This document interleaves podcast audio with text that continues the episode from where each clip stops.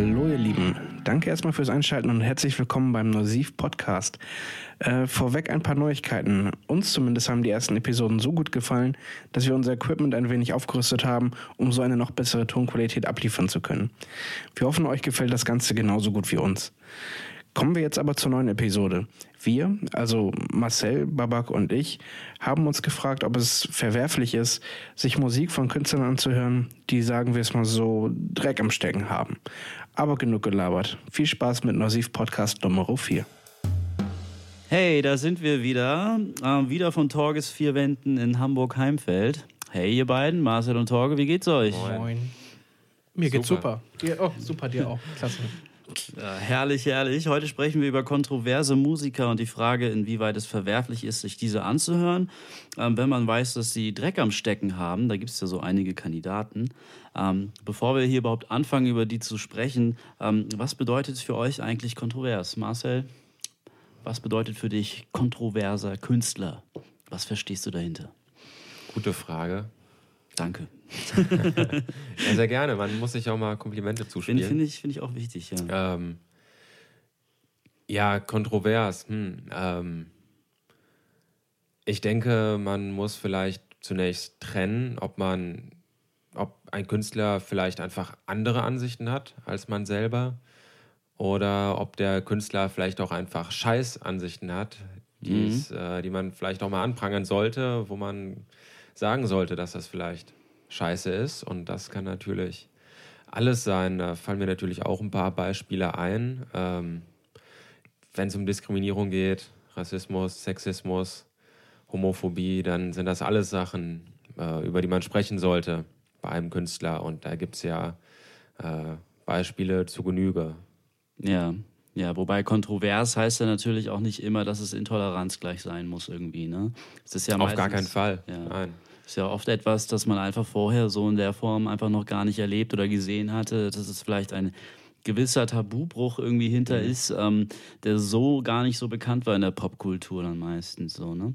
Also sowas geht ja auch. Torge, ähm, fällt dir da irgendwie ein Künstler ein oder etwas, eine Situation ein, wo du sagst, ja, das war, das war kontrovers und das war auch gar nicht mal so schlecht, dass es kontrovers war.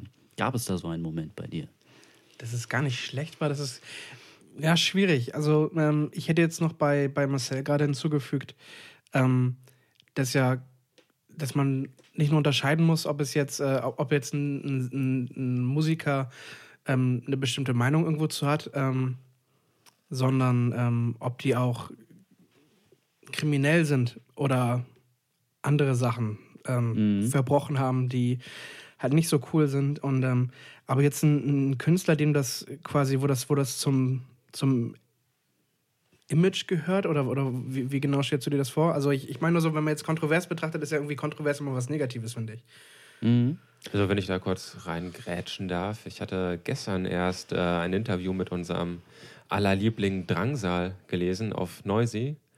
Äh, der hat da über seinen äh, oder, oder, über den Einfluss von Marilyn Manson gesprochen, den er auf ihn ausgeübt hat. Und äh, das fand ich auch das sehr bemerkenswert, weil ähm, Marilyn Manson für ihn der Erste war, der ihm andere ähm, Rollen gezeigt hat, in denen sich Männer und Frauen bewegen dürfen. Weil Marilyn Manson dann äh, der Erste war, der als androgynes Wesen äh, Musik gemacht hat und dadurch auch schockiert hat und kontroverse Debatten ausgelöst hat damals. Wann war das? Das könnt ihr jetzt bestimmt 90er Jahre, 2000er ja, ja. vielleicht so um den Dreh herum. Ja, genau. Das war damals kontrovers. Das war damals, ja, ja, kann man auf jeden Fall sagen. Manson hat ja auch diese eindeutige, äh, ja, dieses eindeutige Aus, diese Ausstrahlung hinter und allein der Name, ne? Also eine Kreuzung ja, klar. Marilyn Monroe und Charles Manson, ähm, das ist ja schon, das ist ja schon geladen an, an Explosivität. Ähm, nur könnte man dasselbe nicht auch von einem David Bowie behaupten. Jetzt bei den Kommentaren, um bei den Kommentaren von glaub, Drangsal zu bleiben. Ich glaube, ähm, ich bin jetzt nicht sehr Bowie-affin, aber was ich ähm, ähm, gehört habe, dass der auch, ähm, der hat mal einen Club aufgemacht oder gegründet, äh, um irgendwie äh, die, das Tragen von langen Haaren bei Männern zu verteidigen. also ähm, das muss ja, ich meine, das können wir uns ja gar nicht mehr vorstellen, aber das muss ja in der Zeit äh, vor, vor 40 Jahren oder sowas ja ein riesen, äh, ein riesen ja auch vielleicht eine Kontroversität gewesen Ja. sein, äh, wenn da jetzt auf einmal äh, ja solche ähm, auch Musiker und, und Promis mit Vorbildfunktionen auf einmal ja so rumlaufen, so ein Typ mit langen Haaren, das war damals vielleicht ja was, was ganz krasses und ähm, Ja. Das war gegen diese allgemeine Pflege, die man da irgendwie in den 50er Genau. Jahren besonders noch irgendwie hatte, dass du eben immer frisch rasiert aus dem Haus gehst, deine Haare immer ständig gut gepflegt hältst.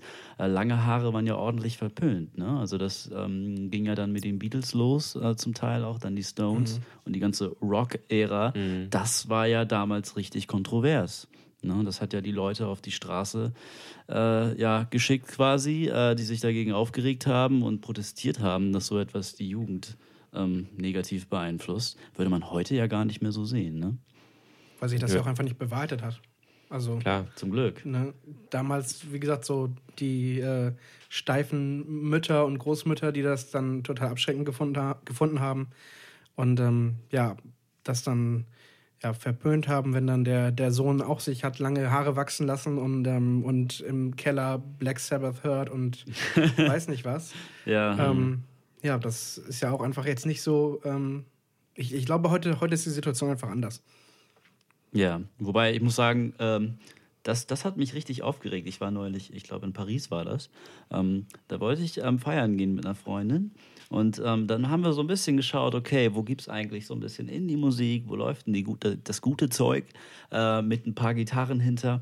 Und dann haben wir tatsächlich einen Club gefunden. Wir sind nicht hingegangen, aber haben dann die Rezension, wenn man das so sagen kann, im Netz gelesen. Und da kommst du tatsächlich auch nur rein, wenn du so einen Indie-Look hast, längere Haare, mit kurzen Haaren, brauchst du dich da gar nicht blicken lassen. Also da war schon gleich ein No-Go. Ja, ging gar nicht. Ähm, da wünscht man sich doch glatt alte Zeiten wieder. Was denn? Da wäre die erste Kontroverse des Abends. Da wäre die erste Kontroverse des Abends und tatsächlich, der Retro-Trend geht mir nicht weit genug. Also. ja, aber ähm, um, um bei Kontroversität zu bleiben und, und auch um mal im Heute zu bleiben, ähm, da geht es natürlich auch, denke ich, ganz viel darum, Künstler und Mensch zu trennen. Eines der Beispiele haben wir jetzt zum Beispiel momentan mit Eagles of Death Metal, ähm, die ja privat als Mensch, jetzt mal, jetzt mal, wenn man jetzt von den Paris-Anschlägen jetzt mal weggeht, eine unglaublich traumatische Angelegenheit, ähm, die in Paris und mit der Band geschehen ist. Aber trotz allem politisch konservative Band mit einer eindeutigen Haltung zu Waffengesetzen und dergleichen, die trotz allem super Musik macht. Ähm, wie geht man damit um?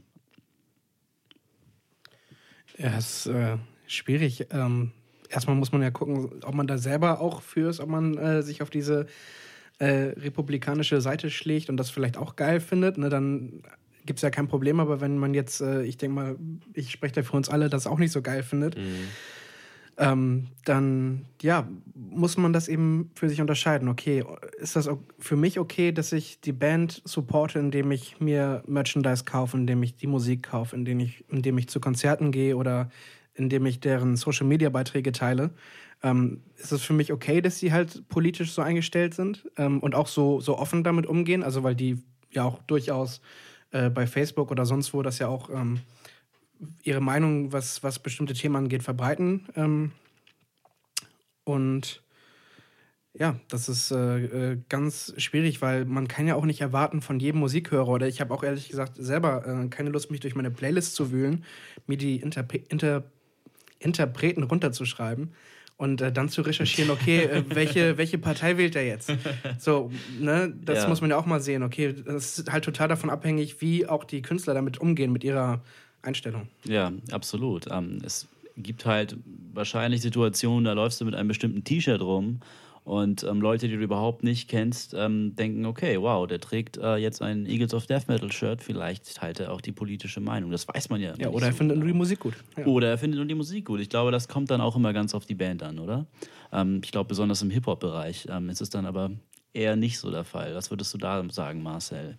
Wo das so ein bisschen verschmilzt zwischen Künstler und Mensch.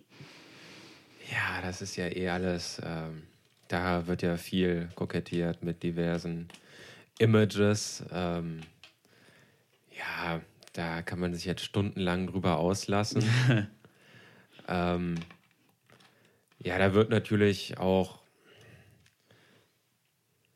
ja häufig, ich, denke, häufig ist das auch nochmal andersrum. Da wird eher nochmal extra ähm, nach außen der harte Bube markiert, äh, obwohl die privat dann eher nicht so kontrovers sind wie die äh, Künstlerfigur, die sie Ein darstellen. Teil des Marketings, ne?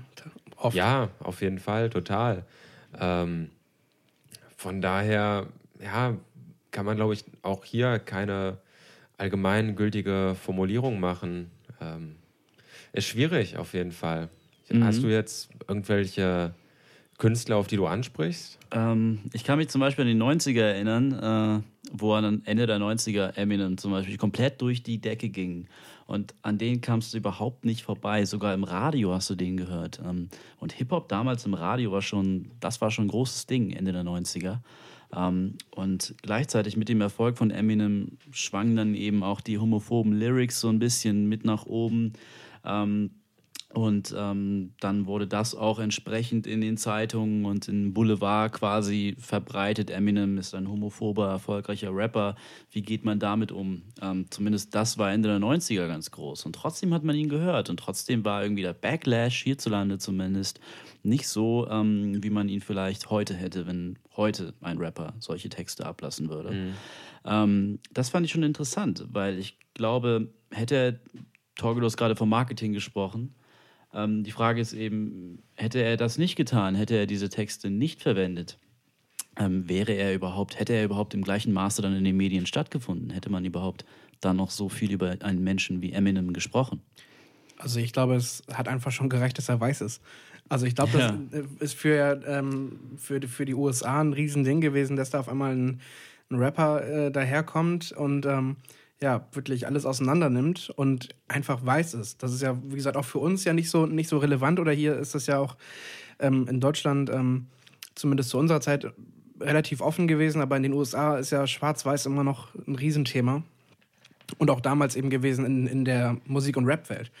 So, ja. und ich glaube, das mhm. hat eigentlich schon für was, was Marketing angeht, hat, hat das, glaube ich, schon gereicht. Also, dass, ob er jetzt dann ein Wort oder ein Begriff äh, oder eine Message mehr oder weniger verwendet, ähm, ist, glaube ich, in seinem Fall eher ähm, ja, weniger relevant gewesen. Also ich denke, man kann Eminem jetzt auch nicht auf äh, den Sexismus oder seine Homophobie reduzieren. Wenn man es täte, dann es wäre Schwachsinn, weil sonst wäre er nicht zu dem Riesenkünstler geworden, der er jetzt ist. Ja. Immer noch, auch nach zwei schwächeren.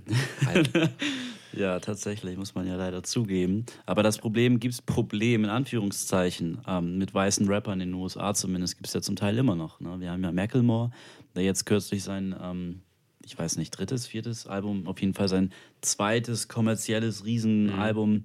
mit Ryan Lewis zusammen veröffentlicht hat ähm, der sich auf dem Album auch damit auseinandersetzt, dass ihm vorgeworfen wird, dass er schwarze Kultur einnimmt quasi und für sich quasi nutzt ähm, mit dem ganzen Hip-Hop-Ding und ähm, seinen Raps und so weiter, dass er den Erfolg quasi auf deren Fundament äh, aufbaut und den nicht zurückgibt sozusagen. Und das alleine ist ja schon ohne jegliche homophobe Lyrics, im Gegenteil, mhm. ähm, kontrovers genug in den USA. Ähm, wird zumindest von der Hip-Hop-Community so ein bisschen so gesehen.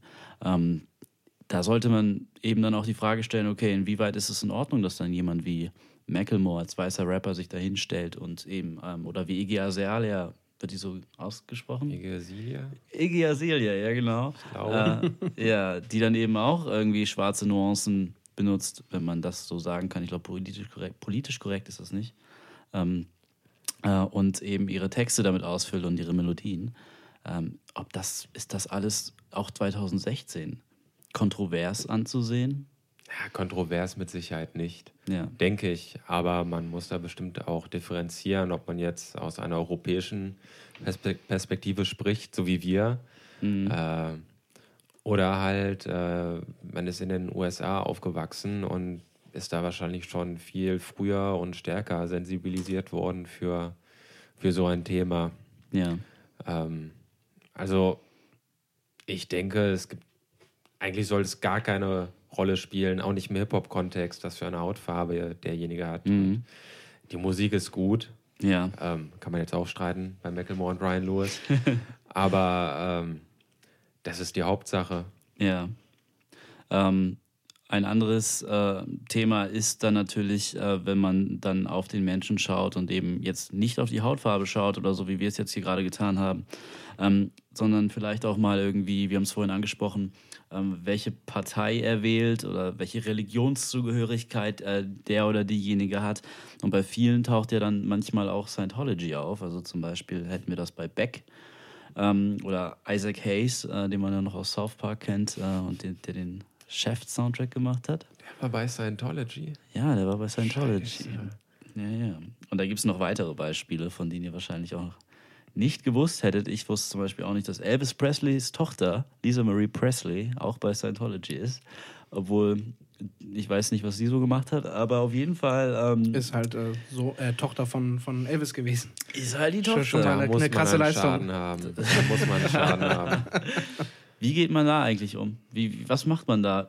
kann man das überhaupt ähm, ausblenden, wenn man sich ein Album von Beck anhört oder wenn man überhaupt Musik anhört von jemandem, der religiös auf einem ganz anderen Ufer stattfindet als einer selbst, als einem selbst? Ja, die Frage ist ja, also ob jemand andere, eine andere Religiosität hat, eine andere Religion hat als ich, ist mir erstmal Latte. Ja. Komplett. Die Frage ist nur, wie er damit umgeht. Im Falle von Scientology ist das ja teilweise auch recht kontrovers. Man hört ja immer wieder Geschichten, was da passiert. Ich weiß jetzt gar nicht, ob das alles auch stimmt. Ich denke, manches muss man trotzdem als wahr annehmen.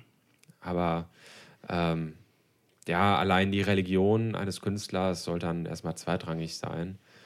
Wobei natürlich auch gerade im Hip-Hop wieder viel mit dem Islam kokettiert wird und so. Aber das ist wieder ein anderes Thema.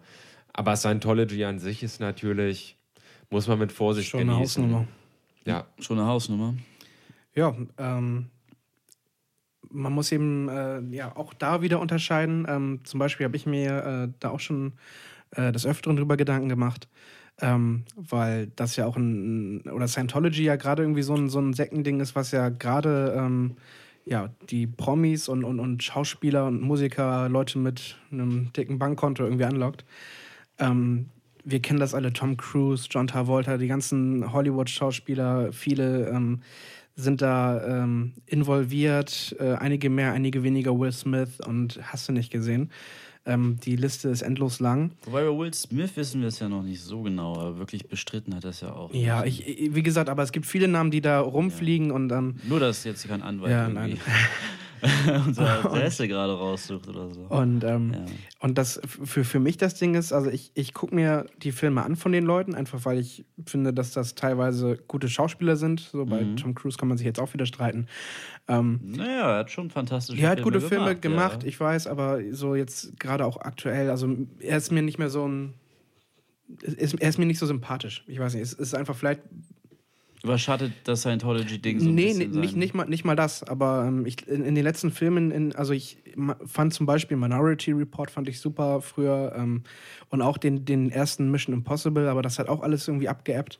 Ja. Ähm, ich, fand, ich fand tatsächlich seine 80er-Sachen immer ziemlich cool. Also sowas Rainman und sowas, Rain das war natürlich auch nochmal eine ganz andere Geschichte auf jeden Fall. Geboren am 4. Juli, auch ein wahnsinnig starker Film, ähm, wo er noch Charakterschauspieler gespielt hat. Heute mhm. hat man so ein bisschen das Gefühl, ähm, ist halt so eine Maske einfach so. In jedem Film ist halt Tom Cruise.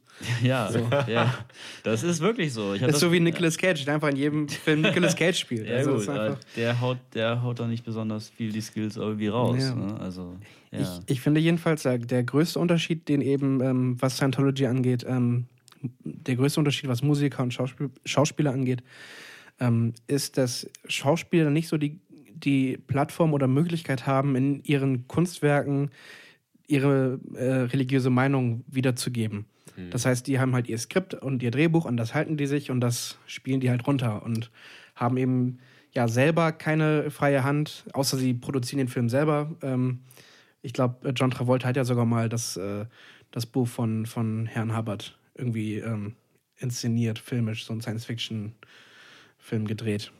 Und ja. die Geschichte von Scientology irgendwie ich habe es mir nicht angeguckt, hat bei, bei IMDb auch eine ganz schreckliche äh, Bewertung.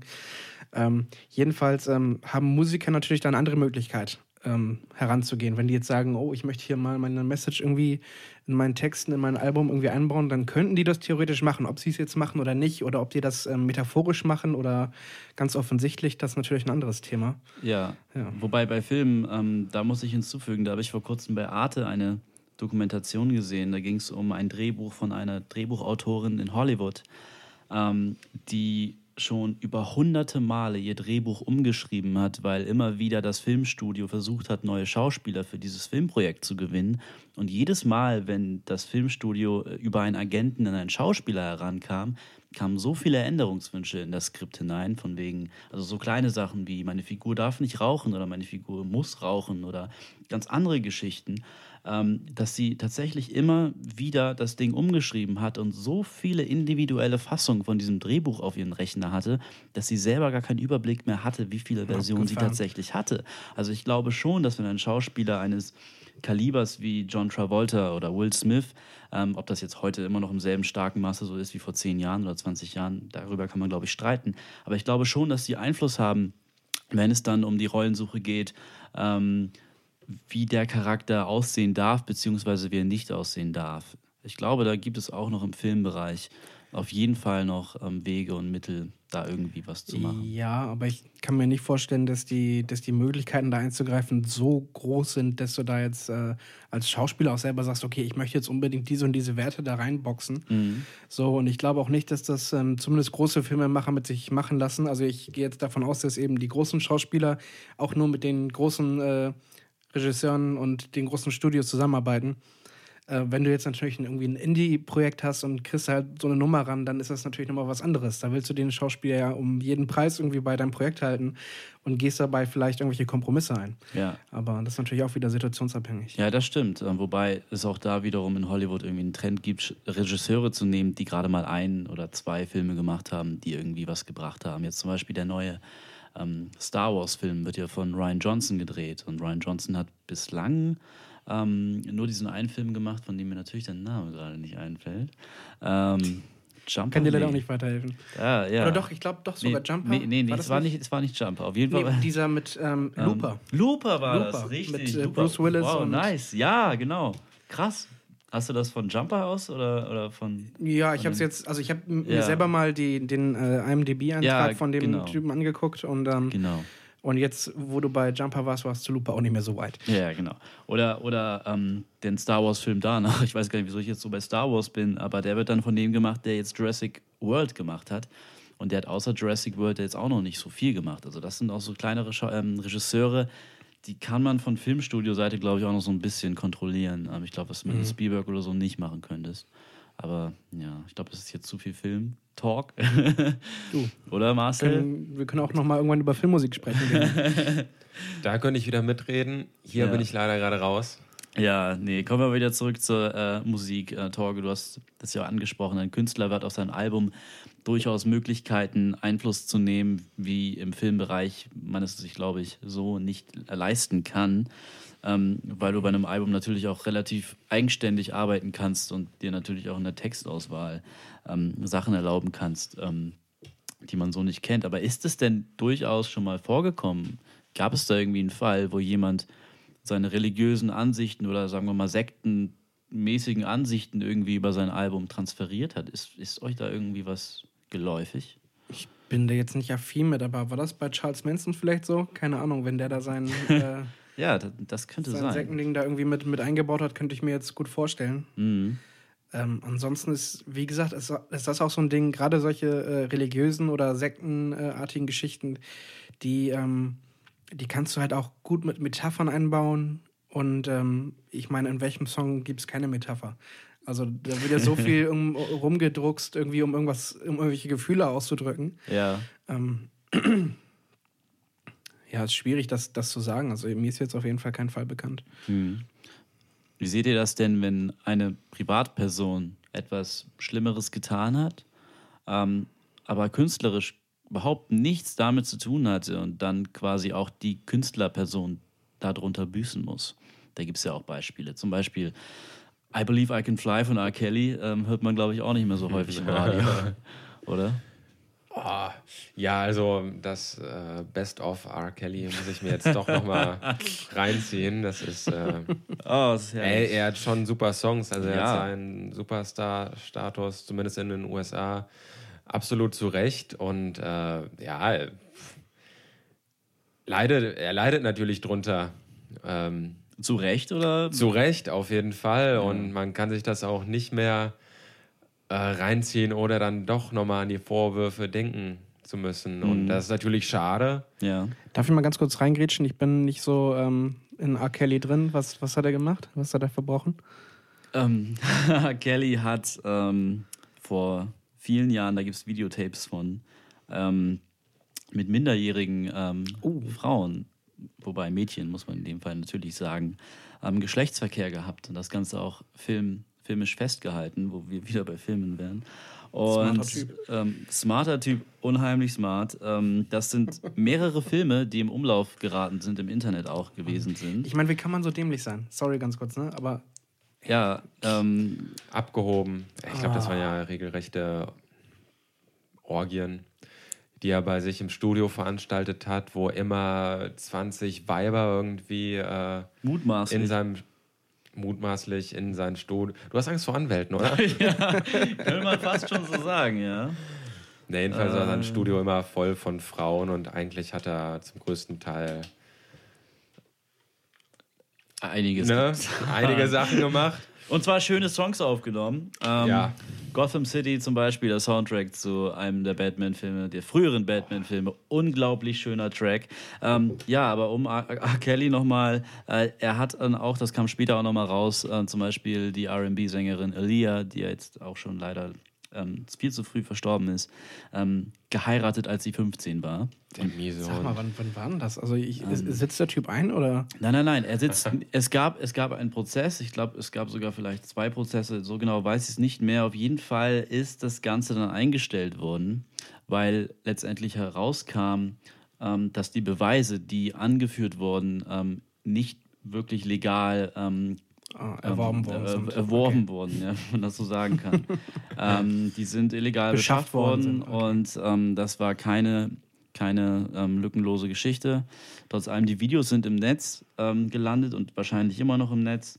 Die Bilder kriegt man dann auch nicht mehr raus. Ähm, also das, Du hast es dir angeguckt. das bleibt ewig hängen. Es war in jeder Zeitung vor vielen, vielen Jahren. Ne? Und als das mit Michael Jackson dann losging, wo wir dann schon wieder bei einem anderen kontroversen Künstler waren, wären, ähm, kamen die Bilder auch wieder hoch. Äh, dann wurden auch nochmal Fotoserien ausgepackt von Künstlern, die angeblich ähm, mit Kindern ähm, äh, solche Dinge getan hätten. Und ähm, da hat man sich dann eben auch in Presse und Medien äh, solche Bilderserien erlaubt, indem man dann eben auch mal die Fotos gezeigt hat mit schwarzen Balken und Pixeln und so weiter und so fort. Und ähm, irgendwo habe ich das Video auch mal gesehen, ja. ähm, aber es wurde mir gezeigt. Ich habe es natürlich nicht runtergeladen. Ja, Ja, es ähm, ist ja jetzt, wenn ich, also es ist ja schon mal eine spannende Frage, wenn wir jetzt schon dabei sind. Inwiefern bedingt denn jetzt auch äh, so eine krasse Kreativität dann vielleicht auch äh, ja, anderweitige Ausraster jeglicher Art? Also sei es, also irgendwelche, ne, ihr wisst, worauf ich anspiele. ja, auf jeden Fall. Dass da irgendwas äh, vielleicht nicht ganz so stimmt im Kopf. Genie und Wahnsinn quasi Du sagst es. nah beieinander. Ja, das ist ein super interessanter Punkt. Ähm, man sagt ja auch von Leuten wie Steve Jobs oder Elon Musk, ähm, die ja unglaublich erfolgreiche Unternehmer sind oder waren, ähm, dass sie quasi auch unheimlich cholerisch sein konnten oder von einer Sekunde auf den nächsten ähm, Menschen feuern konnten, einfach so ähm, und quasi gar nicht einschätzbar waren in dem Sinne. Ähm, Finde ich auch ein unglaublich spannendes Thema, ähm, was dann im Kopf quasi los sein muss. Ähm, inwieweit welche Synapsen quasi freier sind als bei gewöhnlicheren Menschen, in Anführungszeichen. Ähm, ob das vielleicht bedingt, dass man überhaupt erst Künstler wird und dann die Frage, ob man da überhaupt irgendwie, was man da tun kann, um das im Zaum zu halten oder so. Ne? Ähm, ich schätze mal, es gibt auch viele Künstler, die, ähm, denen wird nachgesagt, dass sie wahnsinnig wären, dabei sind sie es dann vielleicht gar nicht gewesen oder nie, waren nie wahnsinnig irgendwie. Ne? Ist ja auch schwierig, das zu erkennen. Ist also Ja. extrem, ja. nicht jeder Musiker unterzieht sich ja frei oder, oder Promi unterzieht sich ja freiwillig irgendeiner ähm, ja, Therapie oder irgendeiner Einschätzung von einem, von einem Psychodoc. Genau, so. genau. Ähm, und dann wird man von den Medien halt auch eben schnell verurteilt. Ja. Also ist ja auch so. Absolut. Ähm, aber apropos verurteilen, ähm, nun waren wir eben kurz nochmal bei Michael Jackson und bei R. Kelly. Bei Michael Jackson fand ich es ganz interessant, dass ähm, während des Prozesses, als der angeklagt war wegen angeblichem Kindesmissbrauchs, ähm, wurden seine Songs nicht mehr im Radio gespielt. Ähm, und nach seinem Tod konntest du quasi um keinen einzigen Michael Jackson-Song mehr umherkommen. Da war er natürlich dann auch schon längst, ich glaube, unschuldig gesprochen worden oder zumindest freigesprochen worden. Wie der Prozess genau ausgegangen ist, weiß ich nicht mehr. Ähm, auf jeden Fall liefen seine Songs nicht mehr wegen Vermutungen, obwohl da nichts mhm. ver verurteilt wurde oder ähnliches und nicht mal wirklich die Beweislast stark genug war. Ähm, ist das okay, äh, einen Künstler derart zu zensieren in dem Moment? Das ist ja auch immer die Entscheidung der, ähm, der jeweiligen Medienanstalt. Also mhm. jetzt, wenn ähm, wenn jetzt irgendein Künstler was äh, so dasteht, so, so zwielichtig und man eben selber nicht weiß, okay, hat er es jetzt gemacht oder nicht. Und wenn du dann jetzt anfängst, seine Titel zu spielen, als, als Radiosender, als, als äh, Musik-TV-Sender, sonst was, dann ähm, denken die Leute entweder, okay, die scheinen das äh, zu unterstützen, was er gemacht hat, oder denen ist das egal, oder und dann ist es oftmals natürlich schlauer, sich dann irgendwie rauszuhalten und erstmal abzuwarten, okay, wann gibt es was Offizielles oder, oder wann machen andere das vor? Und ich kann einfach mit, mitziehen. Ja. Ja. Ja, ich denke, egal worum es jetzt geht, Zeitung, Radio, äh, alles Mögliche, die sind ja jetzt nicht in der Pflicht, äh, irgendwie Kante zu zeigen, den Künstler unterstützen zu wollen oder so. Von daher kann man das verstehen. Allerdings ist das natürlich auch immer noch eine Riesenindustrie und von daher kann man es natürlich auch oder darf man sich äh, nicht beschweren, wenn die dann nach dem Freispruch oder nach dem Tod oder aus irgendwelchen anderen Gründen wieder anfangen, die Mucke zu spielen. Mhm. Und ähm, ja, das ist natürlich immer eine sehr scheinheilige Sache, wie der, äh, wie der Musikhörer äh, dem, dem Radio oder derjenigen Medienanstalt dann gegenübertritt.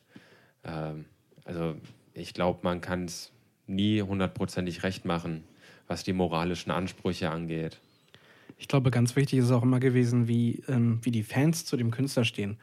Also jetzt äh, Michael Jackson ist ja eine ganz andere Hausnummer mhm. gewesen als jetzt ein R. Kelly oder sonst irgendwer. Michael Jackson ist ja einfach eine Riesennummer gewesen. Der hat ja über 30 äh, oder sein ganzes Leben lang äh, hat er ja äh, erfolgreich Musik gemacht und ähm, um eine riesen Fangemeinde gehabt. Also das waren Frauen, Männer, Kinder, Omis, Opis.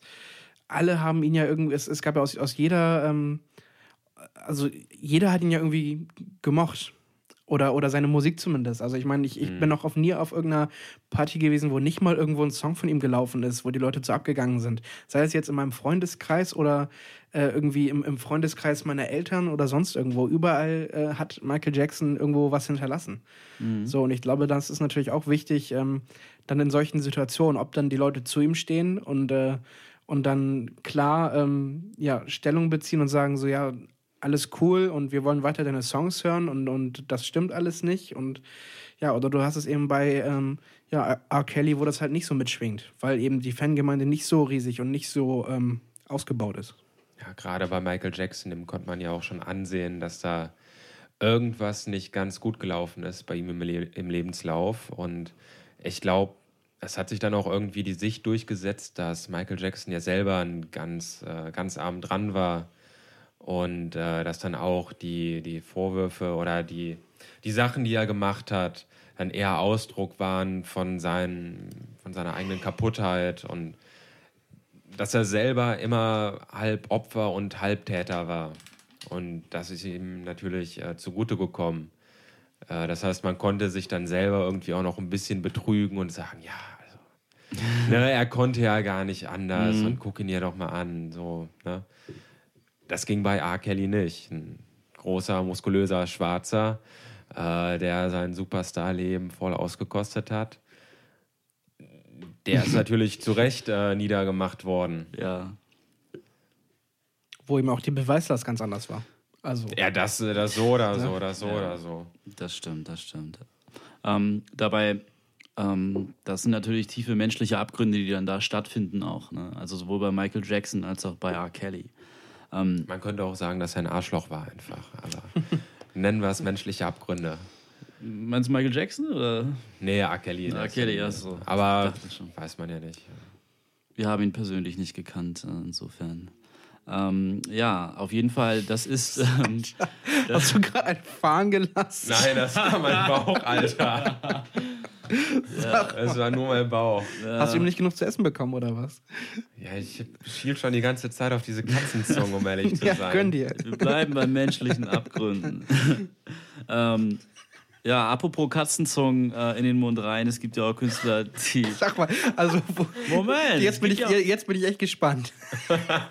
es gibt ja auch Künstler, die arbeiten ganz gerne mit so Sachen, wo es dann einfach hinten rausgeht oder vorne rausgeht. So die Bloodhound Gang zum Beispiel. Habt ihr die noch auf dem Zettel? Die habe ich noch auf dem Zettel. Habt ja. ihr die noch auf dem Zettel, dass die auf Also zumindest, dass es die mal gab. Gibt es die noch? Machen die, noch gibt was? es offiziell noch, ja. Und die haben auch vor kurzem. Oh, der war doch jetzt äh, hier, Evil Jared, war der nicht von denen? Ja, genau. Der war doch jetzt hier in RTL 2 in irgendeiner. Der ist doch überall bei uns. Die, der, ich glaube, die wohnen auch in Berlin, glaube ich. Und, und Evil Jared ist ja auch mal bei diesen ganzen Große Freiheit. TV-Total-Kram mit dabei gewesen. ja, das Ja. war, ich glaube, innerhalb von TAF oder so, so eine kleine Serie, wo die gefastet haben. So vier X-Promis. Oh Gott, wie kommt Und die mussten dann auf einer? Karibikinsel zwei Wochen fasten oder so. Das Und irgendwann schlimm. hat sich Evil Jared ähm, in Snickers reingepfiffen.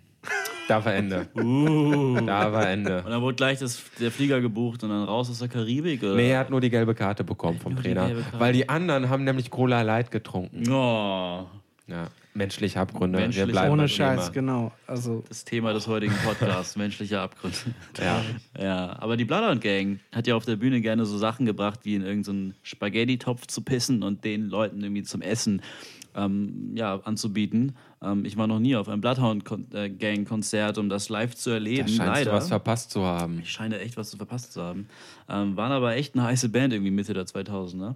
Ähm, ja, aber auch das kann natürlich kontrovers sein. Geplante Kontroversität, um irgendwie marketingtechnisch Erfolg zu haben. Äh, ist man, sind wir da als Gesellschaft eigentlich noch, haben wir da überhaupt noch Bock drauf? Oder ist es mehr mittlerweile schon so, dass wir denken, okay, ja, komm, das Marketing. ist halt, gehört halt immer, muss es halt auch wieder trennen, ne? Also ich denke immer noch, dass die Musik im Vordergrund steht. Ähm, aber zum Beispiel jemand, ähm, ist jetzt wieder meine Meinung, aber so ein Typ wie Steve Aoki, der steht jetzt nicht auf der Bühne, weil er ein super Producer ist, sondern weil, weil er den Leuten einfach einen Kuchen ins, gewirft, äh, ins Gesicht wirft. So. Das ist ja irgendwie bei dem Typen zumindest ja das, äh, was, was ich so zumindest äh, mitbekommen habe, ja das Standardprozedere auf jedem Konzert. Und bei der Bloodhound Gang war das eben sich, äh, dass sich die Bandmitglieder gegenseitig äh, in den äh, Nacken urinieren oder sonst irgendwie einen Mist gemacht haben. Ja, Es ist halt irgendwie Show und äh, gehört eben bei einigen Bands dazu. Ich meine, bei der Bloodhound Gang waren die Texte ja auch immer sehr versaut und die haben halt ein versautes Auftreten gehabt. Das hat alles in sich, äh, ist ein stimmiges Produkt gewesen oder war eben eine stimmige Band, die eben das äh, ja, mit Leib und Seele äh, verkörpert haben, wofür sie halt stehen und, und wofür sie halt oder worüber sie singen. Ja. Ähm, das finde ich ganz interessant, dass du Steve Aoki erwähnst. Ich habe neulich einen Podcast sogar mit ihm gehört und er meinte dazu, dass er sich in, bei seiner Bühnenshow auf jeden Fall, ähm, was auch die ganzen Tortengeschichten angeht, dass er sich die Inspiration von Punkbands geholt hat, die er früher ganz gerne gehört hat und wahrscheinlich immer noch auch ganz gerne hört, wo er das gesehen hat und seitdem auch denkt, okay, das mache ich mit meinen Fans jetzt auch einfach mal und dann eben auch mal äh, die ein oder andere Torte rausholt, stage dived ähm, und sich da, fällt Sachen mir traut. Ein, wie hieß denn der Typ noch? Ähm, gab mal so ein, so ein Punk-Heini. Das muss auch so 80er gewesen sein. Billy Idol. Nein, wie hieß denn der? der ist dann, der hat Gibt's sich den dann noch? noch irgendwie ähm, ähm, Überdosis Oh. ähm, weggeballert in der Nacht nach dem Konzert und da gibt es auf YouTube einfach so krasse Videos, ähm, wie der auf die Bühne kackt. Ohne Scheiß. Und, und, und, und, und, und, äh, Jetzt komm, und ins. Publikum pisst und Und jemand hält trotzdem noch die Kamera drauf und freut es sich. hält trotzdem jemand noch die Kamera Okay. drauf. Äh, seine, seine, paar seine, seine Band, äh, die spielt im Hintergrund weiter, wie er da anfängt, sein Würstchen da in die Menge zu werfen. Die Leute, auch total auf Droge, äh, tanzen und noch mit und Headbang, wie hießen der noch? Die Headbang in seine Komm fliegende ich- Scheiße hinein. drauf. Ich, bring das doch erstmal. Ich Ja, meine, keine Ahnung, der- noch der- Geld der- bezahlst. Ach ich Gott, ich habe nur, mal- ich hab nur dann mal gelesen, dass der sich dann irgendwann, jedenfalls auch nach dem Konzert, gibt es auch, wie gesagt, so eine, so eine, ich weiß nicht, ob das eine Art Kurzdoku ist, auf jeden Fall ihm irgendjemand auch mit der Kamera, Kamera begleitet nach einem Konzert, ähm, wie der halt auch wie mit zwei Mädels unterm Arm dann in den frühen Morgenstunden durch, ich weiß nicht, L.A., New York irgendwo langgelatschert ist und äh, dann im Hotel verschwunden ist und am nächsten Morgen halt nicht mehr aufgewacht ist. Oh, oh. Das heißt, die Kamera begleitet ihn bis nee, also zu ich glaube, bis, nee, bis draußen bis zum Hotel war irgendein Paparazzi oder Fan, ich weiß nicht was. Oh. Jedenfalls habe ich dann äh, ge- nachgelesen, dass der dann an derselben Nacht ähm, jedenfalls äh, sich die letzte Dröhnung gegeben hat. Aber wie gesagt, ne, ich weiß ja nicht, ich fand dann ja das, oder finde das dann ziemlich ähm, doch äh, nett von Herrn Aoki, wenn er sich sowas anguckt und das dann einfach äh, natürlich, also Nun komm, mit, mit, mit, mit einer Torte macht. Mit einer Torte, ja, eine Torte und äh, so ein Riesenstück Wurst aus dem Kannst du mal nachgucken, Marcel, vielleicht findest du das ja. Vielleicht, vielleicht findest du ja, wie der heißt. Er sucht gerade. Er sucht gerade, okay, unser Marcel sucht gerade.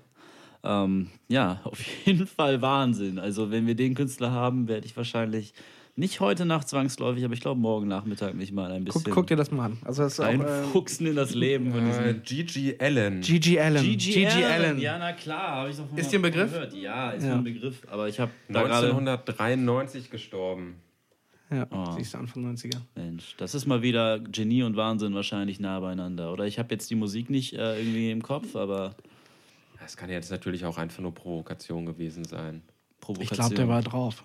Ich glaube, das war einfach. Ja. Also, ne, ich glaube, ich glaub, das war. Also, ich habe das wie- gesehen. Wie gehst du an so ein Konzert ran? Also sagst du jetzt irgendwie um 15 Uhr, okay, ich muss jetzt nochmal richtig viel essen, damit ich auch nachher auf dem Konzert richtig scheißen kann? Ich glaube, das, ich glaub, das ergibt sich aus der Situation. Keine Ahnung. Ich glaub, Ergibt sich der, aus der Situation. du, ich glaube, der. Ohne Scheiß jetzt. Der macht sich. Ich glaube, ich muss jetzt mal scheißen. Ich glaube, ich glaub, es gibt halt. Also, ich, ich würde jetzt auch nicht der Bloodhound Gang nachsagen, dass die das halt äh, inszenieren. Ich glaube, das ist bei, bei einigen Bands so, klar. Ein Steve Aoki, der lässt sich vorher eine, eine Torte backen, die er ins Publikum werfen kann. Lecker. Aber äh, die Bloodhound Gang, die wird sich, oder auch ein GG Allen, der entscheidet sich halt spontan oder im Rausch halt dazu, irgendeinen Er hat Scheiß sich abzuziehen. spontan entschieden. Er hat sich jeden Abend spontan entschieden, aufs Publikum zu scheißen. Ich fände es halt nur geil, wenn es halt irgendwie so um 16, 17 Uhr so ein festes Meeting gibt, wo man sich trifft, um nochmal richtig viel, ne, so Softdrinks zu trinken und nochmal Noch ein paar richtig schön. Backpflaumen. Backpflaumen, Baklava, Döner, alles Mögliche. Natürlich auch Essen aus anderen Ländern. Musst du Ähm, nur aufpassen, dass du nicht schon beim Soundcheck so weit bist. ja, das stimmt. Wobei das. Muss natürlich gut teilen. Kann man das heute eigentlich noch machen? Also, ich meine, wenn, wenn ich als Venue-Besitzer jetzt weiß, okay, jetzt kommt die Bloodhound Einmal wahrscheinlich. Einmal kannst du es machen, aber Einmal wenn ich weiß, da kommt eine junge Band, sagen wir mal Torge and the Rainbows, und die spielen da Super jetzt. Bandname eigentlich. Oder? Äh, und die spielen jetzt irgendwie morgen hier bei mir im Grünspan. Und Torge scheißt regelmäßig auf Bühnen. Ich glaube, wenn ich da mal so in, in Zeiten von YouTube so einen Clip von euch sehen würde, dann würde ich euch, glaube ich, wieder äh, nach Hause schicken. Ich glaube, also ich meine, das Thema ging jetzt auch gerade bei, bei Moneyboy hoch. Ähm, Moneyboy, ja. äh, jetzt Statement von wegen, äh, wer es nicht mitbekommen hat, äh, Flaschen und Mikrofon ins Publikum werfen und das Publikum wirft Becher. So, ähm, natürlich eine, eine doofe Angelegenheit, ähm, gerade für die, für die Fans wahrscheinlich. ähm, aber das, was ich eben am Ende gehört habe, war eben auch so, dass äh, das natürlich auch ein Statement ist, wenn du dir jemanden wie Moneyboy einlädst, dann musst du halt ja, teilweise mit solchen Nummern rechnen. Also das ist ja auch nicht das erste Mal wahrscheinlich, dass der irgendwie mal ein bisschen sich daneben benommen hat oder zu spät auf die Bühne gekommen ist oder besoffen. Ich weiß nicht was, will hier auch äh, nichts darauf beschwören, aber ich glaube eben, ja, dass du auch eben als äh, Veranstalter davon ausgehen musst, wenn du eben dir die Bloodhound Gang einlädst, dass die halt irgendwie eine Scheiße abzieht. Ja, die Frage ist eben, ob sich das auch lohnt, weil jemand wie die Bloodhound Gang kann auch ein bisschen mehr Geld verlangen. Jemand wie Moneyboy, ich war erst letztes Jahr auf einem Konzert, muss ich sagen. Oha. In Hamburg, im Übel ungefährlich. Ähm, Ich bin ein bisschen neidisch. Was hat er gekostet? der hat, genau, das ist der Punkt. Der hat, glaube ich, jetzt irgendwie nur 13 Euro oder so gekostet. Oder so auf jeden Fall im, in dem Bereich. Und es war Okay. nicht viel Geld. Und das war eine ganze Sippe von Moneyboy, die da am Start war. Es war Hustensaft-Jüngling war da, ich glaube, Medikamenten-Manfred war da. Die ganze Gang war da. Wie Und da standen irgendwie acht, neun Leute teilweise gleichzeitig auf der Bühne. Ich glaube, ein paar von denen waren auch deren Girls. Ähm, und die haben einfach ihr Ding gemacht. So, das kannst du respektieren, aber vom Eintritt her, ich meine, das war nicht ausverkauft, kam auch nicht viel rein. Und nach der Hälfte des Konzerts war auch die Hälfte des Publikums sogar mehr weg, weil das einfach schlecht war. So, und da ist die Frage, ob jemand wie Moneyboy sich überhaupt erlauben kann, irgendwie erst um drei auf die Bühne zu kommen, total stoned und besoffen und dann eine Flasche in die, äh, ins Publikum zu werfen. Ich meine, da bist du weg ganz schnell und dann kannst du dir eben auch nicht irgendwie einen neuen Namen zulegen. Ja, das Merkwürdige ist ja, dass er. Äh, dass die Medien, also vor allem die Hip-Hop-Medien und äh, Weiß und so, ja, alle Moneyboy bis vor kurzem noch total gehypt haben und jetzt hat er seinen Sound endlich etabliert und, äh, und ähm, diese, diese, diese ganze Drogengeschichte, dieses legendäre Interview auf Joyce, äh, hat er ja auch schon überlebt, wobei das ja auch nochmal tausender krasser ist, wenn er einfach erzählt, ja, Heroin, klar, geiles Zeug, gibt euch bös. Aber wenn man diesen Medien, also weiß und so glauben kann, dann ist das ja auch alles inszeniert, ne? So wie ich das verstanden habe bisher von ihm. Ja, die Frage ist jetzt zweitrangig, aber man. Wenn es inszeniert wäre, dann wäre es ja auch wieder Latte, weil er 24-7 dann sich inszenieren würde. Ich glaube, das macht, also so von dem, was ich ihm gelesen habe, glaube ich, das macht er. Ja, ich habe ihn ja, vor, ich hab ihn ja bevor es- losging, ähm, also das war gerade als sein, sein, ähm, seine Dreh den Swag-Nummer rauskam, da habe ich ihn ja dann getroffen bei uns in der Lokaldisco, habe mich zwei, drei Minuten mit ihm unterhalten und ähm, der kam auf jeden Fall flott rüber. Also das, äh, man hat schon gemerkt, der, der ist jetzt nicht, also ich, ich nehme den ab, wenn er sagt, er ist nicht wirklich so oder, oder wenn andere von ihm äh, behaupten, der ist ein smarter Typ. Dann glaube ich das und ich glaube und ich glaube, dass er ähm, auch eben mit diesem mit dieser Moneyboy äh, mit diesem ja Produkt äh, was fährt, ähm, das eben Anklang findet.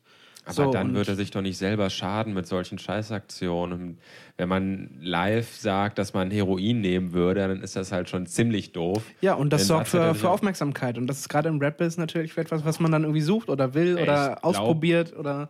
Ich glaube, der hat schon verdammt Glück gehabt, dass sich das dann trotzdem so für ihn entwickelt hat. Und ich denke nicht, dass man als Künstler. Das kannst du nicht kalkulieren, klar, aber Ey, ich, wenn, wenn ich Moneyboy wäre und wusste, dass ich so einen Spruch raushauen wollte, dann würde ich aber eher kalkulieren, dass ich danach ziemlich durch den medialen Fleischwolf gejagt werde. Ja, aber gerade in dem Business ist ja auch eine äh, sch- schlechte, äh, schlechte Publicity, ist halt auch irgendwie immer gute Pub- Publicity. Ne? Also ich meine, und gerade eben, wie gesagt, wenn das jetzt ein, ein ich glaube, das wäre was anderes, wenn er jetzt ein, ein Opernsänger wäre oder ich weiß nicht was oder ein, ein. Jazz-Heini. Ähm, ich glaube, gerade eben als Rapper oder Hip-Hopper, wenn man da in diesem Geschäft drin ist, da hatten wir ja vorhin schon das Thema, da ist ja so eine Kontroversität auch oft äh, ja, Teil des Marketings. Und das ist, das ist bei Moneyboy speziell ein, äh, ein krasser Punkt. Ich habe jetzt mal ähm, nämlich seine Diplomarbeit von der Das ist Universität doch ein alter Hut. Wien rausgekramt. Ja, aber ich denke, äh, in dem Zug, was Torge gerade gesagt hat, dass, dass er ihn abnimmt, dass er an sich eigentlich immer noch ähm, jemand ist, der mh, klar denken kann. Ähm, ich finde das interessant, das ist erst 2008 hat er die abgegeben. Ähm, und der Titel war Gangsterrap in Deutschland, die Rezeption aggressiver und sexistischer Songtexte und deren Effekte auf jugendliche Hörer. Verfasser Sebastian Meisinger. Der scheint sich damit auseinandergesetzt zu haben und dann eben die Marktlücke irgendwie gefunden zu haben. Ich meine auch 1-0 so die, die, die, die, die Beats oder die, die Texte, die er ja hier quasi ähm, veröffentlicht hat, das sind ja auch alles irgendwie Nummern gewesen, die in den USA schon erfolgreich waren. Ähm, das war ja auch alles irgendwie nur kopiert und irgendwie anders aufgemöbelt, weil er gesehen hat, okay, das funktioniert da und hier in Europa oder Deutschland ist man immer noch mal ein, zwei Jahre hinterher, was einige Trends angeht. Bringe ich das hier einfach mal und äh, wenn das dann noch so, so dämlich rüberkommt, wie eben dieses Swag-Ding, was ja innerhalb von wenigen Wochen die Millionenmarke geknackt hat, was ja damals für deutsche Verhältnisse noch ein Riesending war, noch bevor es halt diese großen YouTuber gab und hast du nicht gesehen. Ähm, ja, das, das gab es halt nicht und äh, das war halt was, worüber die Leute halt geredet haben und was man halt eben seinen Freunden gezeigt hat. Hier hast du schon diesen dämlichen Typen gesehen, so was ja, wie gesagt, irgendwie ja gut produziert war. Das war ein Video in HD und hast du nicht gesehen. So, aber Ja, bei Moneyboy finde ich es aber eben wahnsinnig ähm, spannend, sich zu fragen, was will er eigentlich? Will er jetzt die Trends, die in den USA erfolgreich sind, auf Deutsch etablieren und sich hier damit einen Namen machen und quasi als Trendsetter agieren? Oder will er ich glaube, der macht sich einfach nur lustig irgendwie, macht, ja, aber weiß auch nicht. Ich Na. glaube, über sich selber mittlerweile glaube Ahnung. ich ehrlich gesagt nicht mehr, dass er sich einfach nur lustig macht. Ich glaube, das ist jetzt ein Selbstgänger geworden. Ich glaube, der weiß gar nicht, der, der meint es ernst, wenn er auf der Bühne steht.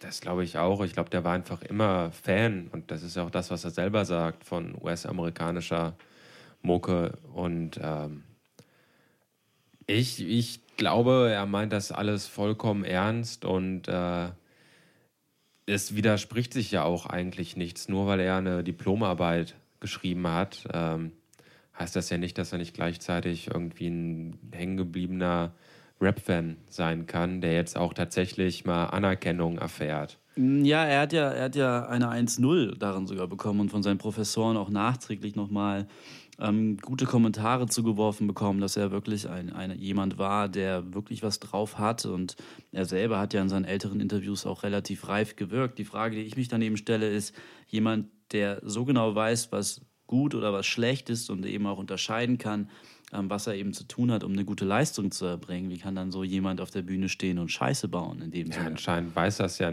Also entweder er weiß es nicht, Mhm. und das ist meine Meinung, oder es ist wirklich kalkuliert, aber dann würde ich echt anders kalkulieren und nicht einfach so auf dem Festival bei den Orsons auf die Bühne gehen und Fanta verschütten. Also den, Ja, das äh, habe ich bis heute nicht verstanden. auch noch Fanta. Was hat er denn da genau gemacht? Er ist während des Gigs der Orsons einfach auf die Bühne und hat Fanta verschüttet.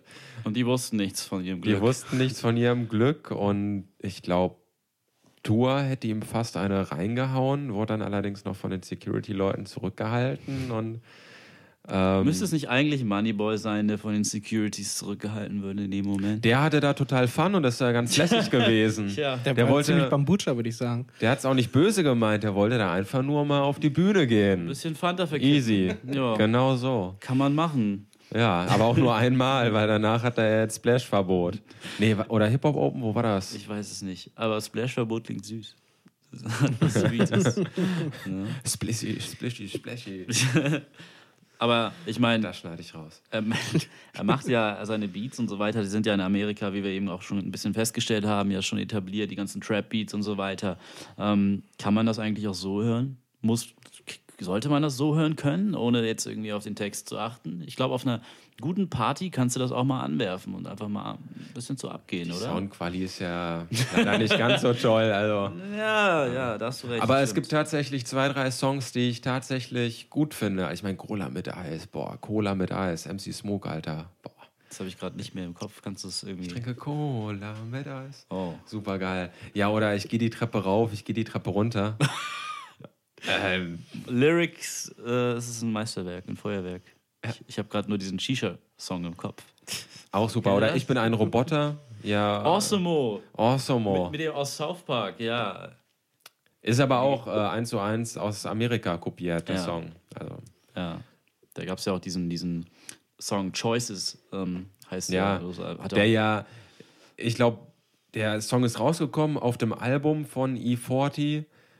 Moneyboy muss den gut gefunden haben und bevor der Song in den USA groß geworden ist, Ja. war dann die deutsche Version von Moneyboy hier schon ein riesiger Hit und ja. Und das, Krass. das ist eine Leistung. Also erstmal überhaupt den Blick dafür zu haben, ähm, welche Hip-Hop-Acts lohnt es sich anzuhören und dann auch noch in die Alben ranzugehen und dann auch noch die Albumtracks zu hören und dann auch noch zu sagen, okay, passt auf, das ist ein Ding, das können wir auch, lass uns das machen, das geht garantiert durch die Decke und das eben vor den eigentlichen Künstlern zu wissen, die den Song original produziert haben. ja, man muss aber kurz dazu sagen, dass E40 ja einer der äh, Legenden an der Westküste schlechthin ist. Ja gut, aber im Mainstream-Bereich ist, äh, findet die 40 ja jetzt ähm, nicht so Ja, statt wie Moneyboy jetzt hier in Deutschland im Vergleich.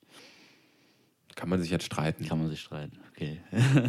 ähm, ja, was ich, ähm, was ich bei, bei Moneyboy auch ganz spannend finde, ist eben die Frage, okay, wenn die Musik gut klingt oder die Musik annehmbar klingt, die Lyrics aber irgendwie nicht so ähm, geil sind, muss ich auch, ähm, ist jetzt eine krasse Brücke äh, zu Lost Prophets jetzt mal ein bisschen gehen, ähm, die ja als Band mehrere Alben veröffentlicht haben, ähm, mehrere Songs ähm, auf ihrem Lebenslauf quasi haben, ähm, dann aber natürlich die Sache mit dem Frontmann rauskam, ähm, die einfach unbeschreiblich schlimm ist. Ähm, Jetzt müsst ihr mich kurz aufklären. Torge, magst du? Ähm, ja, es geht um Ian, Wat Ian äh, Watkins, äh, den Frontsänger der, ähm, ich weiß nicht, was das, Post-Punk gewesen oder was Emo- haben Lost Emo, Prophets gemacht? Post, Emo, Emo, Ja. Hardcore, Auf jeden Metal. Fall was mit, mit lauten, verzerrten Gitarren und äh. Gesang und manchmal ein bisschen Rumgeschreie. Die Richtung auf jeden Fall. Und äh, der, dem Typen wurde äh, vorgeworfen und später dann auch ähm, ist es dann auch rausgekommen, dass der wohl ähm, ja ganz irre ähm, ja, Sexfantasien auch wirklich ausgelebt hat, äh, unter anderem mit Babys von von Fans sogar, von Frauen, die ihm die gebracht haben und auch was mit Tieren war da im Gespräch und ganz äh, verrückte Nummer und ich glaube, das ist jetzt, ich weiß nicht, drei Jahre her oder so ungefähr. Ja, der sitzt auch jetzt. Und der sitzt jetzt, glaube ich, für 29 Jahre ein wegen Kindesmissbrauch und so ein Kram. Und ich weiß nicht, wie, der war ja auch Anfang Mitte 30 oder sowas, keine Ahnung. Gruselig. Ja. Noch nicht so alt jetzt, aber auf jeden Fall wird er jetzt die Hälfte seines Lebens äh, im Knast verbringen. Abgefuckt. Viel zu spät kam das alles raus. Ja, Ähm, gruselig. ja, und ähm, als die Band hat natürlich keine Ahnung davon gehabt. Genau, ähm, die haben sich sofort, ich weiß noch damals sofort, ähm, auf Facebook davon distanziert und die haben sich dann ja auch, ähm, ich weiß nicht, ja auch aufgelöst oder umbenannt mit neuer Konstellation, keine Ahnung, auf jeden Fall. Ähm, äh, findest du, glaube ich, auch die ganzen Lost Profits Tracks nirgendwo mehr bei Spotify oder sonst wo und ich weiß nicht, ob du die noch auf CD kaufen kannst. Die haben auf jeden Fall viel vom Markt genommen. Ähm, einfach weil das so eine üble Geschichte war einfach. Und das ist schade. Ich wollte die äh, früher im Freundeskreis, wir haben die abgefeiert.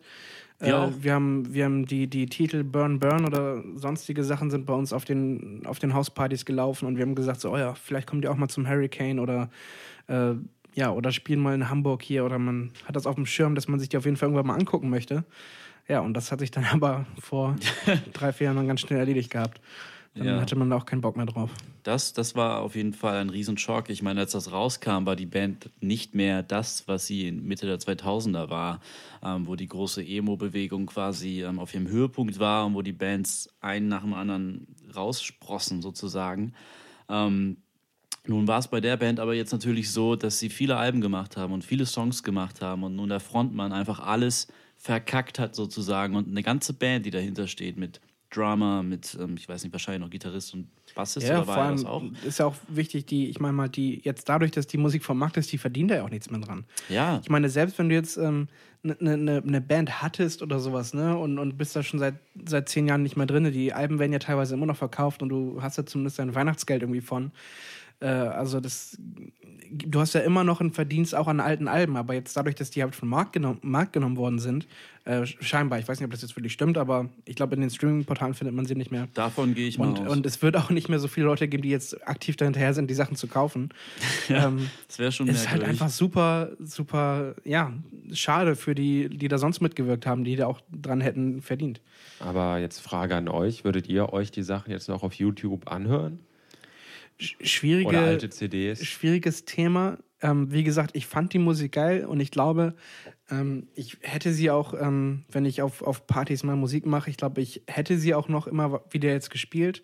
Aber durch dieses Ding, äh, ja, es, es gibt natürlich viele, die das nicht wissen, die hören dann den Song, denken, geil, den haben wir früher mal gehört und wissen gar nicht, was los war oder ne, was Sache ist.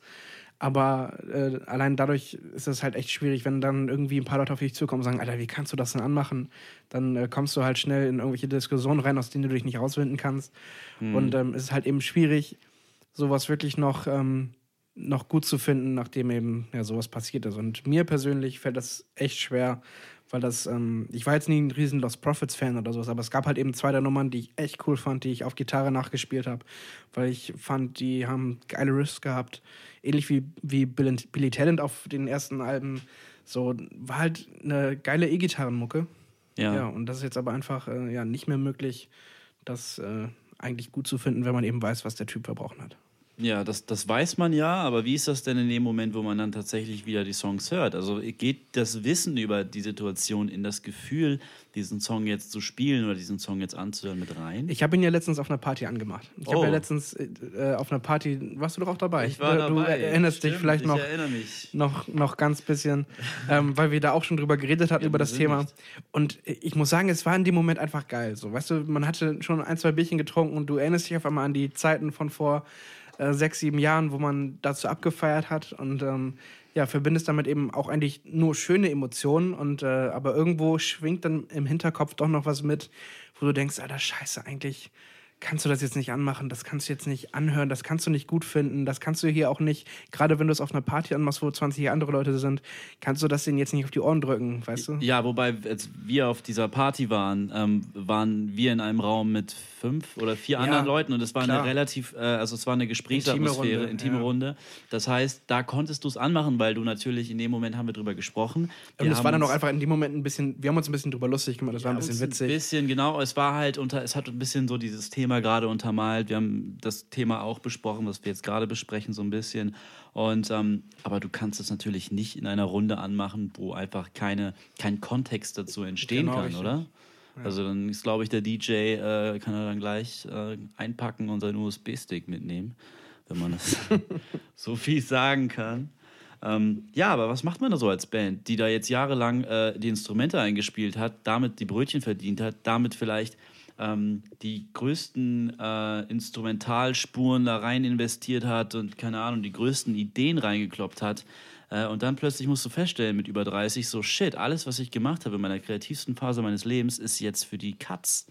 Was Naja, du hast da? ja halt, du hast zwar die Sachen nicht mehr, aber du hast ja hoffentlich, wenn man sich, ähm, wenn man jetzt kein, kein Arschloch war, hast du ja eben noch die Connections. Du hast noch irgendwie die Verbindung zum Label, zu deinem Agenten, Managern oder sonst wo, weil das war ja eine Band, die groß war, die ja auch weltweit gespielt hat ähm, und weltweit ihre Alben verkauft hat. Naja, ähm, ich glaube schon, dass wenn du dann irgendwie sagst, hier, ähm, wir haben Verbindung zu Lost Profits, ich glaube, viele wollen da gar nichts mehr irgendwie. Ich Das glaub, weiß ich gar nicht. Ich glaube, ich glaube, ich glaube, klar ist das heftig, aber ich weiß nicht, ob das so schlimm ist, weil äh, zumal das nochmal was anderes ist, wenn das wirklich jetzt ein, ein Frontmann äh, war, der das jetzt ja ähm, gemacht hat und dann hast du da eben die, die Überbleibsel, die, die, die drei, vier übrigen Mitglieder, die ja wahrscheinlich eben ja mit Lost Profits einen Namen hatten, aber vielleicht ihr eigener äh, Klarname nicht so groß verbreitet war, wie das eben oftmals bei Frontsängern äh, der Fall ist oder bei Ausnahmegitarristen vielleicht. Ähm, und von daher kann ich mir vorstellen, dass man da noch eine Chance hat, entweder jeder für sich allein in einem neuen Projekt äh, irgendwo unterzukommen oder man äh, gründet halt mit äh, einem anderen Sänger zusammen eine neue Band. Ähm, aber das äh, kann ich aus dem Kopf jetzt auch nicht sagen. Die, die Die Hard Lost Profits Fans von früher werden wahrscheinlich am Ball geblieben, äh, am Ball geblieben sein, was das angeht und weiterhin verfolgt haben, was die übrigen Mitglieder gemacht haben oder jetzt machen. Ähm, aber wie gesagt, die Leute, die zwar die Musik gut fanden, aber eben auch nicht so tief in, in der Thematik drin waren, wie, wie ich jetzt zum Beispiel oder du, wir wissen halt nicht genau, okay, was machen die jetzt? So, und das für die natürlich, ist das für die Beteiligten, das ist ärgerlich. Ja, ich denke mal, wenn die Band jetzt aus ihrem Rest, das sie noch hat, irgendwie eine neue Band oder ein neues Projekt schöpft ähm, und macht, ähm, das wird doch immer heißen, das ist die Nachfolgeband von der Klar. Band, wo der Frontmann mal Ja, genau, wo der Frontmann. Aber ich, ich, ich hoffe äh, inständig für die Musikwelt da draußen und für alle, die Musik hören und kaufen und unterstützen, ähm, dass man das dann unterscheiden kann. Ja. Also das würde ich sonst echt traurig finden, wenn du dann sagst, okay, die haben mal mit dem zusammengespielt. Äh, okay, das höre ich mir jetzt auch nicht, auch nicht an. Also das ist ja bescheuert, Mhm. meinem Ernst. Ja. Habt ihr noch was, Jungs? Man könnte das Gespräch jetzt sicherlich noch fortsetzen. Stundenlang, aber Stundenlang. gibt ja noch etliche Künstler, die irgendwie Jack am Stecken haben. Ich habe jetzt hier nur mal, nur mal so runtergeschrieben, ähm, dass äh, Chuck Berry äh, sogar mal äh, als junger Typ äh, einen bewaffneten Raubüberfall durchgezogen hat. Das wusste ich gar nicht. Ähm, War er da schon eine Nummer? ähm, ich, ich weiß nicht, wann der äh, angefangen hat, erfolgreich zu sein. Ich glaube, als 17-Jähriger noch nicht anscheinend, weil sonst hätte er wahrscheinlich keine, äh, keinen Raub begehen müssen. Ja, wobei die Frage ist bei jemandem wie Chuck Berry, ähm, als der noch 17 oder 19 oder so war, ähm, du hast es ja damals auch als Schwarzer nicht leicht gehabt in den Nee, USA. nee. Ne? Da hast du natürlich auch entsprechend manchmal ähm, Dinge getan. Äh, das ist jetzt aber eine harte Verallgemeinerung vielleicht. nein, nein, nein, oh mein Gott, oh mein Gott, nein, nein, nein, nein. Äh, gut, dass du es ansprichst. Nee, nee, nee. Ähm, ähm, ja, wie komme ich da aus der Nummer eigentlich?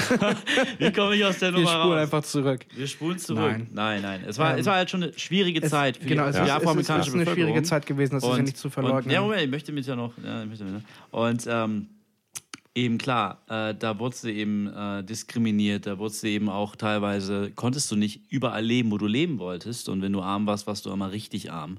Und ähm, da man eben auch ähm, entsprechend, also würde ich nicht sagen, dass das in dem Maße kontrovers wäre, wie als wenn jetzt ein Macklemore eine Bank ausrauben würde. Genau. Andere Zeiten, andere, andere Dinge, da würde ich eben nochmal ganz krass unterscheiden. Richtig, aber jetzt kommt dazu, dass der ähm, eine 14-Jährige entführt hat und dafür auch noch fünf Jahre eingesessen hat. Und das konntest du mir natürlich jetzt nicht sagen, ja?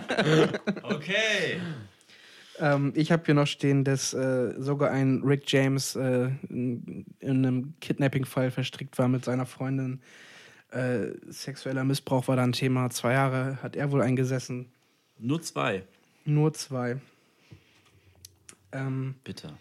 dann habe ich hier noch den Herrn äh, von den, ich weiß nicht, ob das der Sänger war, von As I Lay Dying, Mhm. Tim Lebesis, ich weiß nicht, wie man ihn ausspricht, Ja, von dieser äh, christlichen Metalband und dann Auftragskiller engagiert, um seine Frau umzubringen. Ah, und dann war der, den er engagiert hat, aber ein Zivi-Cop, ne? Ich weiß nicht, irgendwie so eine ganz komische Nummer. Ja. Jedenfalls hat er sechs Jahre bekommen. No. Ähm, dann habe ich hier noch den äh, Sid Vicious stehen Mhm. von den Sex Pistols, der im Rausch äh, angeblich seine damalige Freundin erstochen hat. Ähm, auch Nancy. Hieß sie so? Ich weiß es nicht. Sid und Nancy. Sid ja, und Nancy.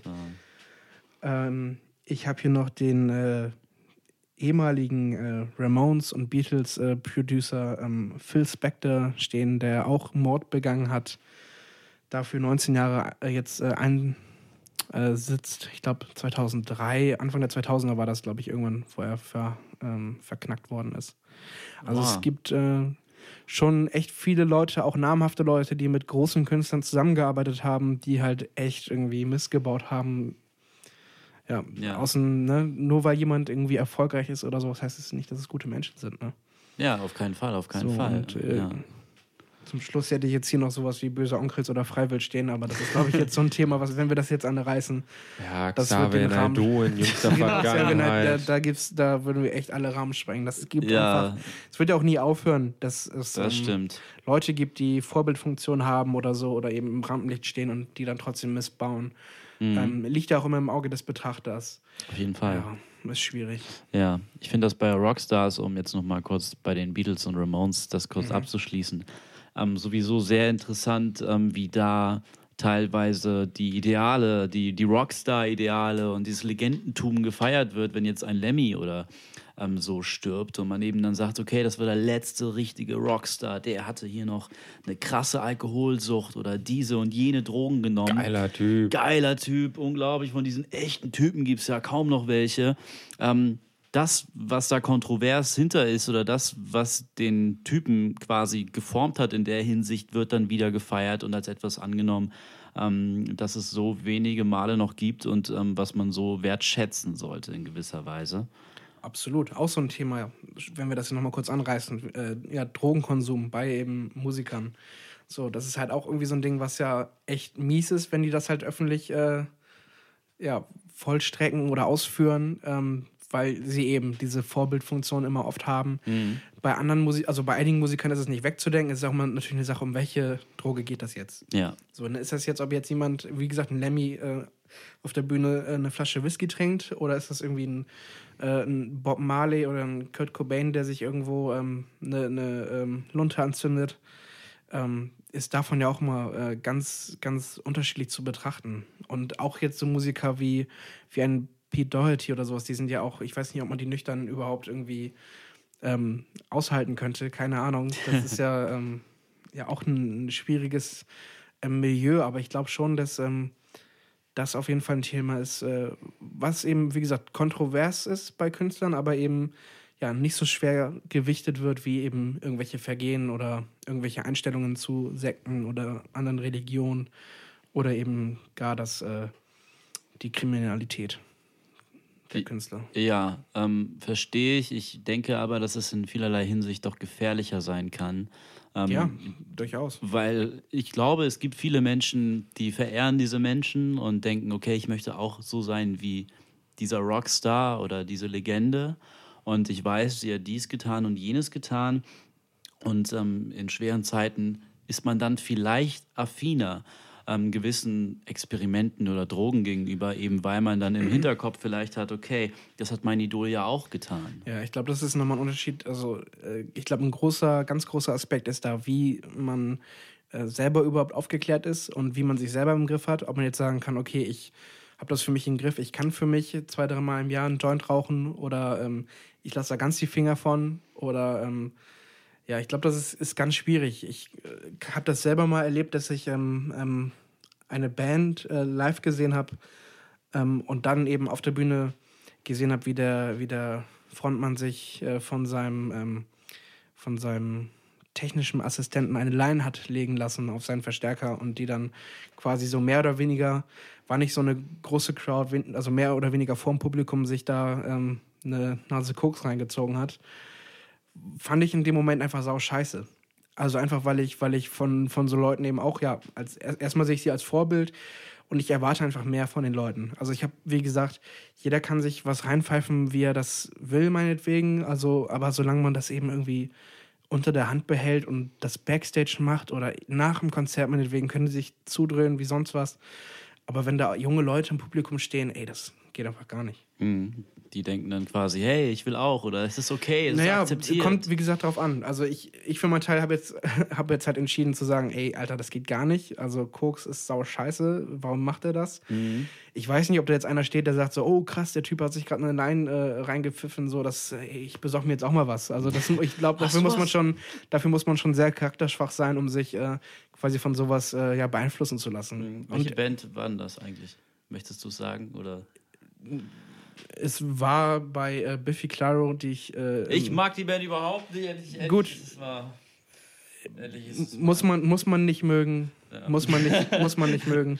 Ich, ähm, ich finde die, ich find die total super. Jetzt gerade gestern erst äh, das neue Album angekündigt. Ja. Erster Teaser ich finde die saustark und ähm, war damals eben doch sehr enttäuscht davon, eben das so live zu sehen. Okay, du würdest aber immer noch auf deren Konzerte gehen. Ja, ich finde die immer noch super. Wie, ah, gesagt, das okay. ist, wie gesagt, das ist halt so ein Ding. Ich finde das yes. eben nicht so schlimm, wie jetzt eben andere vergehen. Weil, wie gesagt, so dieses mit diesem Drogen, das macht, da, macht man halt so für sich oder man, man tut sich selber damit halt weh. Klar, ähm, man geht das Risiko ein, dass das Leute halt sehen ähm, und das dann, wie gesagt, äh, ja, irgendwie abgucken, aber wie gesagt, aus meiner, also aus meiner Denke jetzt, ähm, glaube ich, ist man, wenn man sich davon halt beeinflussen lässt, ist man einfach selber schuld. Dann ist man, hat man Pech gehabt, dass man äh, entweder nicht gut aufge aufgeklärt worden ist oder sich nicht selber hat äh, genug informiert. Ähm, ja, ja, viele denken ja auch dadurch kreativer zu werden. Ne? Du, ich glaube sogar, das, das kann durchaus sogar stimmen. Also ich, ich glaube schon, dass, dass, dass Drogen äh, da eine Rolle spielen, weil sonst glaube ich nicht, dass das auch so viele Künstler machen würden. Ja, ich glaube, du musst schon vorher eine kreative Basis haben. Und Klar, ich glaube aber trotzdem, dass du, ich, ich glaube trotzdem, dass du die auch, ich bin jetzt kein Drogenexperte, aber ich kann mir auch gut, trotzdem gut vorstellen, ähm, dass, äh, dass sich die Kreativität äh, ja, erweitern lassen kann durch bestimmte Substanzen. So, ich meine, gibt genug äh, Beispiele. So natürlich kann man sagen, okay, das hätten die ohne auch geschafft, wenn man sich jetzt eben Jimi Hendrix, Bob Marley oder so ein Kram anguckt, wobei das beim Herrn Marley ja nochmal eine andere Geschichte ist, weil das ja auch in der Kultur sehr, sehr mit verankert ist, ähm, Marihuana zu rauchen. Aber ja, ich weiß nicht, ist halt äh, auch wieder ein schwieriges Thema, aber ich glaube eben, dass das, oder zumindest für mich einfach nicht so die krasse Rolle spielt wie jetzt irgendwie andere Sachen. Also ich gucke mir weiterhin Biffy Clyro an, ich würde mir auch irgendwann mal den Herrn Doherty live angucken. Ähm, oder finde das auch nicht schlimm, wenn jetzt sich irgendein Künstler auf der Bühne da irgendwo eine Tüte anzündet. So, mein Gott, so kann auch jeder für sich selber entscheiden. Soll er doch machen. Soll er doch machen. Und bestenfalls auch mal was abgeben. das ja die, hast du gesagt. Genau. Was ja die wenigsten machen. Ich meine, ein bisschen, äh, äh, wenn er sich eine Tüte anzündet, so ist es ja jetzt irgendwie. Ähm, ich meine, wenn er da was teilt, dann macht er ja quasi nichts anderes als das Publikum selbst. In häufigen ich wollte gerade sagen, ich meine, wie oft habe ich das oder ich weiß nicht, ihr selber ja auch schon erlebt, entweder auf dem Festival oder auf Konzerten, überall fängt das einmal an zu duften. Zu duften. Also, ja. Ähm, ja, wie gesagt, muss jeder voll für sich selber entscheiden, ob man sich auch irgendwie an fremdes Zeug von einem anderen Typen rantraut, weil das ist ja auch immer so ein Ding, man weiß ja nicht, was, was der da drin hat. Mhm. Keine Ahnung. Ähm, muss jeder voll für sich selber, also ich bin da auch ein, ja, relativ offen gegenüber, wenn das eben Musiker machen. Sollen sie das tun, wenn denen das hilft und wenn die dadurch vielleicht ihren Druck irgendwie anders ablassen können oder sowas, finde ich immer noch besser, sich, wie gesagt, einen Joint anzuzünden, als wenn man sich jetzt ein paar Flaschen Schnaps reinkippt. Ähm, ja, muss jeder für sich selber entscheiden. Und jeder Fan und jeder ähm, ja, Typ, der sich das irgendwie anguckt, muss selber dann beurteilen können, wie er das für sich selber ähm, ja, einschätzt. Das finde ich ähm, ist ein Tolles Schlusswort, Torge. Wahnsinnig Dankeschön. tolles Schlusswort. Wahnsinnig schön. Ähm, ja, in dem Fall bedanke ich mich bei euch, bei dir, Marcel. Vielen Dank. Ja, danke dir, Babak. Vielen Dank, Torge. Ja, danke fürs Moderieren. Vielen Dank, Katzenzungen, die hier schön den Tisch Und sie sind noch nicht leer. Ich weiß nicht, woran das liegt. Ja, ich weiß auch nicht, woran das Ich glaube, liegt. letztes Mal äh, war der Stress einfach ein bisschen größer. Ich glaube auch. Wir bedanken uns und verabschieden uns bis zum nächsten Mal.